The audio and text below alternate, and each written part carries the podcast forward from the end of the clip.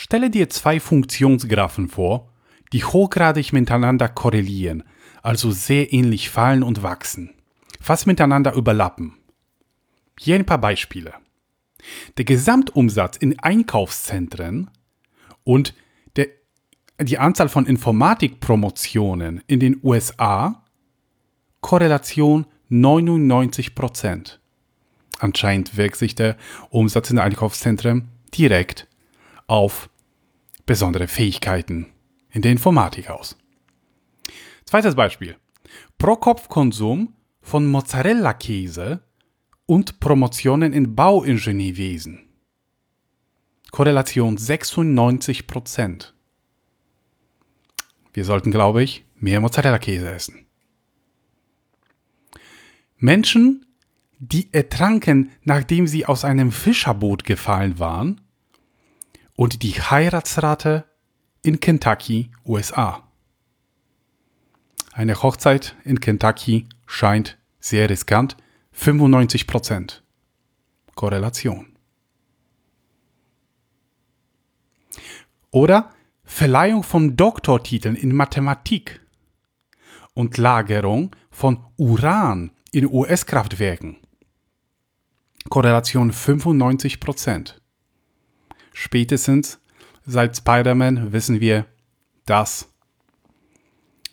radioaktive Strahlung auch positive Wirkung haben kann. Ja. So, jetzt sind wir klüger. Wir haben ein Muster erkannt.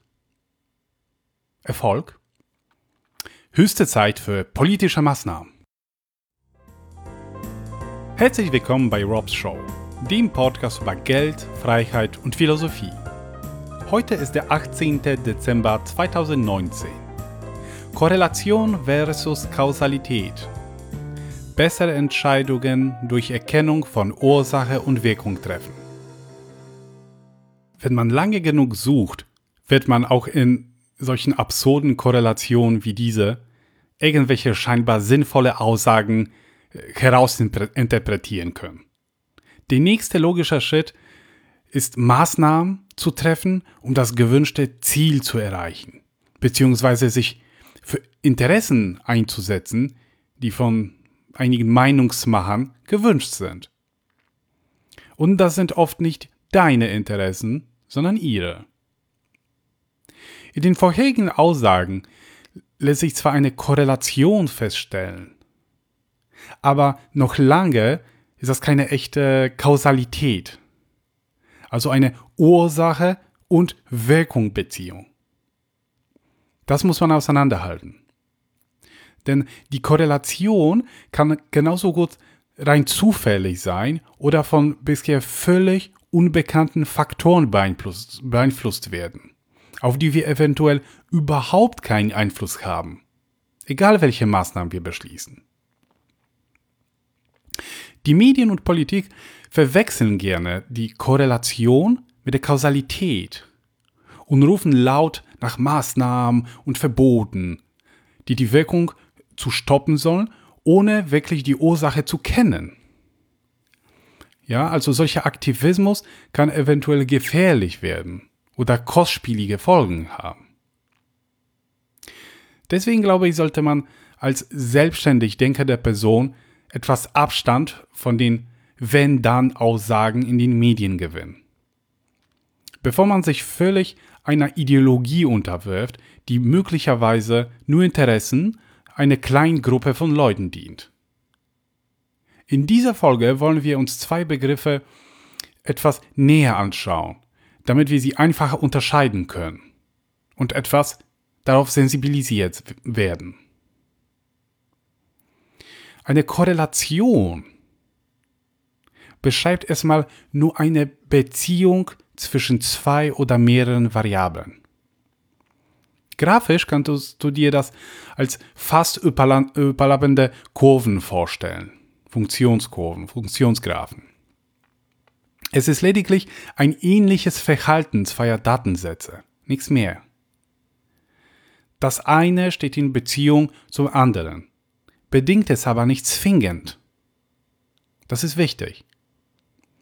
Eine Korrelation gibt höchstens Hinweise auf eine eventuelle existierende Kausalität, also eine echte Ursache-Wirkung-Beziehung. Da ist etwas, was sich zu untersuchen lohnt. Ein Hinweis. Vielleicht gibt es da eine echte Beziehung.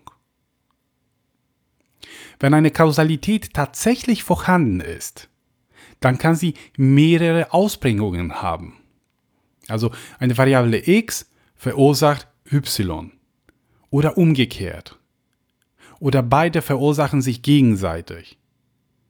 Oder es gibt eine dritte Variable z, die x und y verursacht und so weiter. Es gibt mehrere ähm, Möglichkeiten, mehrere Richtungen. Also die Richtung ist also auch entscheidend. Was ist die Ursache, was ist die Wirkung? Wenn ich eine Variable verändere, dann verändert sich die damit andere, also damit verändert sich die andere auch immer mit. So. Kausalität dagegen von Causa, Ursache, ist die Beziehung zwischen Ursache und Wirkung. Eine echte Beziehung.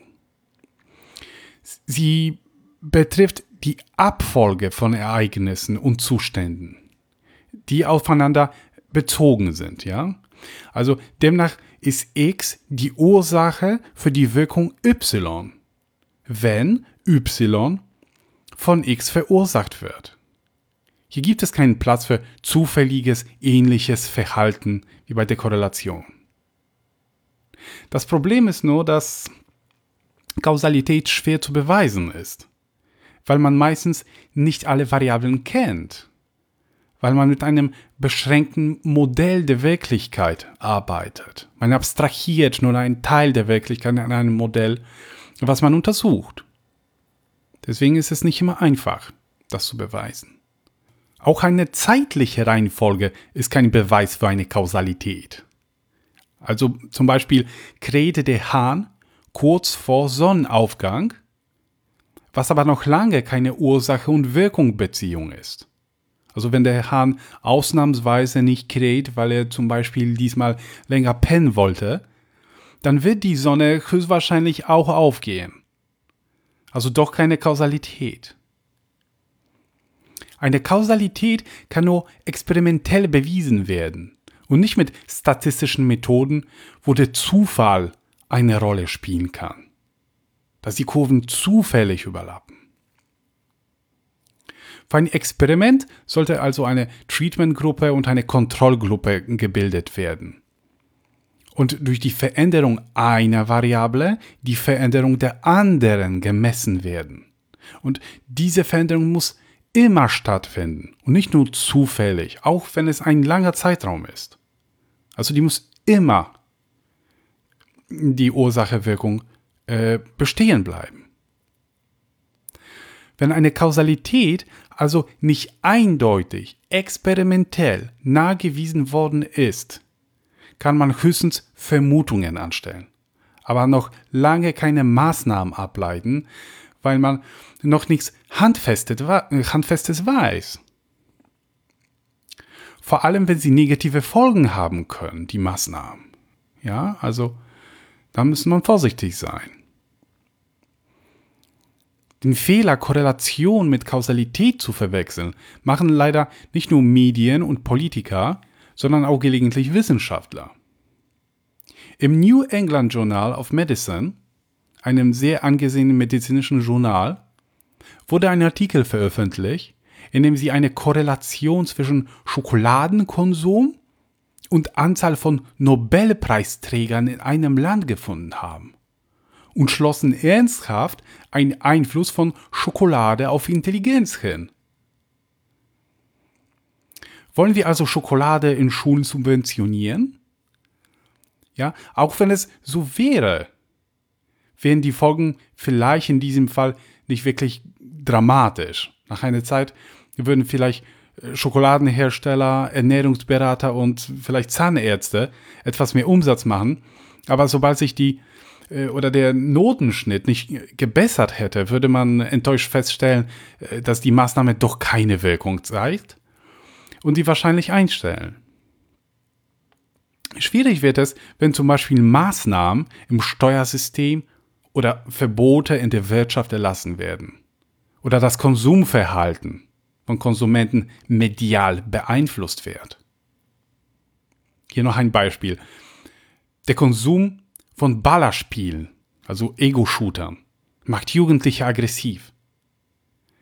Das ist ein Thema, was in den Medien und Politik intensiv diskutiert worden ist. Verbotsforderungen wurden laut. Spiele verbieten. Sehr gefährlich. Die Kausalität würde bedeuten, dass alle Spieler, die ein gewisses Maß an Spielzeit gewisser Spiele überschreiten, zwingend und eindeutig aggressiv geworden wären oder sogar Amokläufer äh, worden wären. Und zwar unabhängig von äußeren Faktoren wie Familienverhältnisse, finanzieller Status der Familie, hier Wohnort, Schule, Freunde und so weiter und so fort. Das ist aber nicht gegeben. Trotzdem wurden Verbote diskutiert. Also Vorsicht bei der Ableitung einer Kausalität aus einem korrelativen Zusammenhang. Und noch vorsichtiger, wenn andere das für dich tun und zu radikalen Maßnahmen aufrufen. Und am Ende noch ein Zitat. All models are wrong, but some of them are useful. George Box